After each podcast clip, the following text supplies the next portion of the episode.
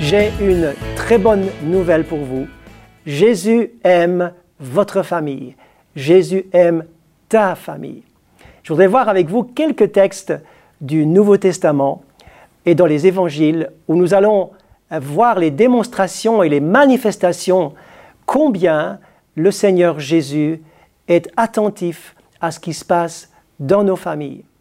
Il y aura trois situations différentes et nous les trouvons dans son ministère qui aura lieu dans la partie nord d'Israël, en Galilée. En effet, en Galilée, c'est là que Jésus a vécu dans son enfance. C'est là que sa famille est implantée. C'est là que se passe une bonne partie de sa vie et de son ministère. Et c'est là où il habite et c'est là qu'il exerce aussi ses miracles en faveur de la famille. Le premier texte, nous le trouvons dans l'évangile de Jean au chapitre 2, dans cette fameuse histoire de, des noces de Cana.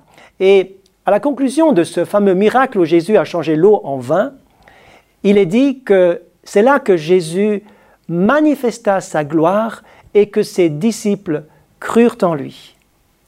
Un texte étonnant, et pourtant il est bien dit dans ce texte de l'évangile de Jean au chapitre 2 que c'est le premier miracle de Jésus qui a été opéré à Cana pour un couple. Voilà donc notre couple qui fête sa célébration du mariage. Sa cérémonie de mariage va bon train et puis ils, euh, ils sont en train de, fêter euh, de, à tout va. Jésus est invité à ce mariage, sa mère aussi d'ailleurs, et combien ce couple a eu une bonne idée d'inviter Jésus à leur cérémonie de mariage, d'inviter l'auteur du mariage pour débuter le mariage, c'était la meilleure des idées. Alors, beaucoup de couples invitent aujourd'hui Jésus à leur cérémonie. Ils ont besoin de ce rite, ils ont besoin de cette bénédiction, ils veulent partir du bon pied, ils ont besoin de Dieu pour l'aventure de la foi, l'aventure du mariage, qui est bien sûr une belle aventure.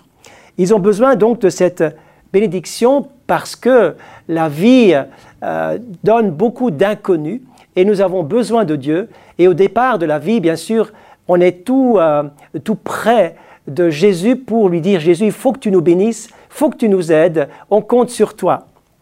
Mais dans la suite, eh bien, on a l'impression chez beaucoup que Jésus n'est plus vraiment euh, celui qui a la première place dans ce mariage, la place centrale, et d'invité d'honneur, il, il part, il disparaît un peu comme euh, celui qui, qui, est presque invisible, qui est l'hôte passager et presque l'hôte inconnu dans la vie du couple. Mais bien sûr, on ne l'a pas totalement oublié, on prie encore à table et euh, certainement que certaines situations sont, sont apportées encore dans la prière, mais très occasionnellement. Mais beaucoup de décisions dans le couple, dans la suite du temps, sont simplement prises sans consulter Jésus.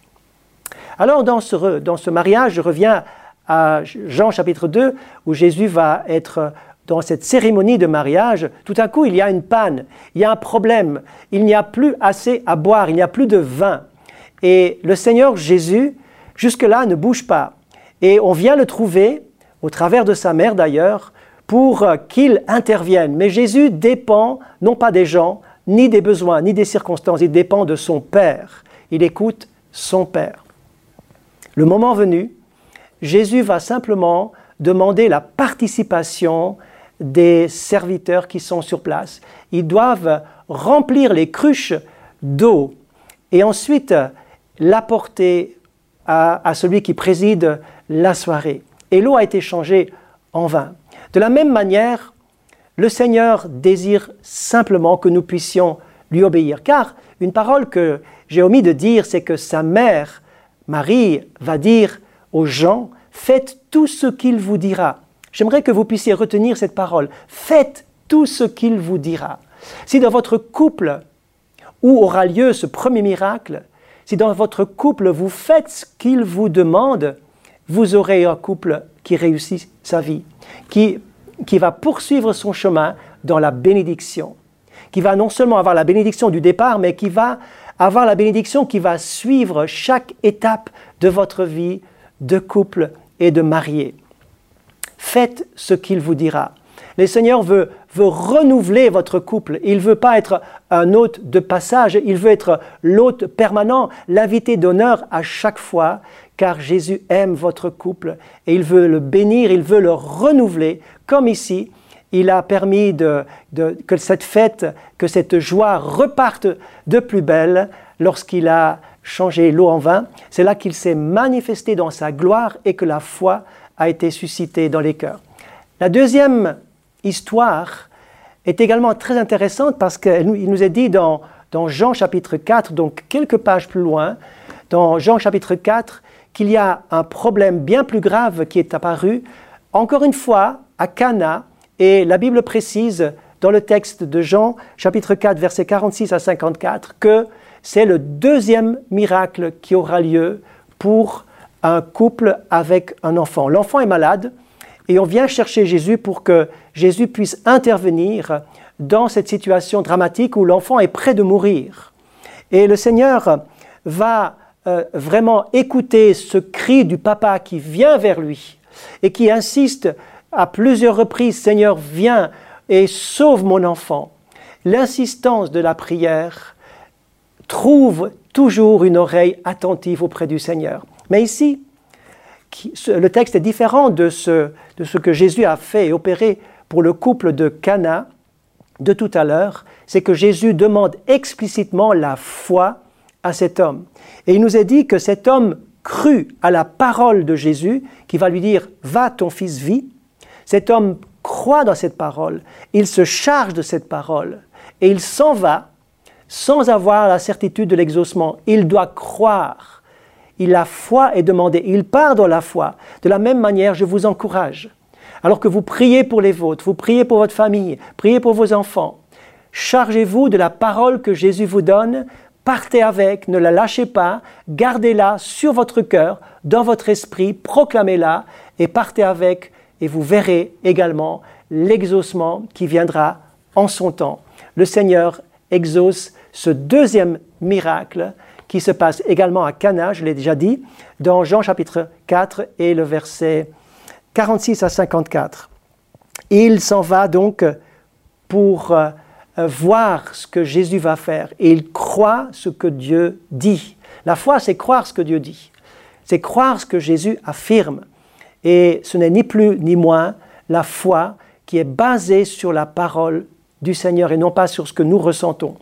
Cet homme est parti en croyant et en faisant fi de ses inquiétudes et des circonstances terribles autour de lui. Il a simplement mis le focus sur la parole de Jésus. Troisième et dernière situation, eh bien, ça se passe toujours en Galilée. Nous l'avons dit, la Galilée, c'est l'endroit où Jésus a vécu. C'est là que la famille se passe, sa propre famille. Et après avoir fait un miracle pour un couple, pour la guérison d'un enfant dans une famille, Jésus va s'occuper même d'une belle-mère. Rendez-vous compte, la belle-mère de Pierre, l'apôtre Pierre, le disciple Pierre. Notre ami Pierre a une belle-mère qui est malade, alors que lui est en train de servir Dieu, est en train de suivre Jésus, en train d'être un bon disciple à la maison, eh bien, il y a plein de problèmes. Sa belle-mère est malade, il y a de l'agitation, il y a de la maladie, il y a euh, des, des, problèmes insolubles qui se passent à la maison. On vient donc chercher Jésus et on prie Jésus de toucher cette situation. Jésus aime votre famille. Il aimerait intervenir dans, dans tout ce qui est tout ce qui ne va pas, tout ce qui est blocage, tout ce qui est maladie, tout ce qui est agitation, partout où ça chauffe. Il est dit que cette belle-mère était était fiévreuse, donc elle avait chaud, elle était, elle était incapable de servir, elle ne pouvait plus rien faire. Le Seigneur intervient, on intercède pour, euh, auprès de Jésus pour la belle-mère de Pierre, et le Seigneur vient, impose ses mains, et la fièvre disparaît, et elle se lève pour servir le Seigneur. Quelle belle histoire, quel beau récit, ces trois récits qui prouvent d'une manière incroyable que Jésus aime la famille. Il aime votre famille. Il intervient aussi dans votre situation, quelle qu'elle soit. Il est à la hauteur, il a la puissance pour intervenir. faites appel à lui maintenant. Invitez-le maintenant dans votre couple, dans votre famille. Faites-lui de la place, honorez-le et vous verrez les résultats. Que Dieu vous bénisse et au plaisir de se retrouver une prochaine fois.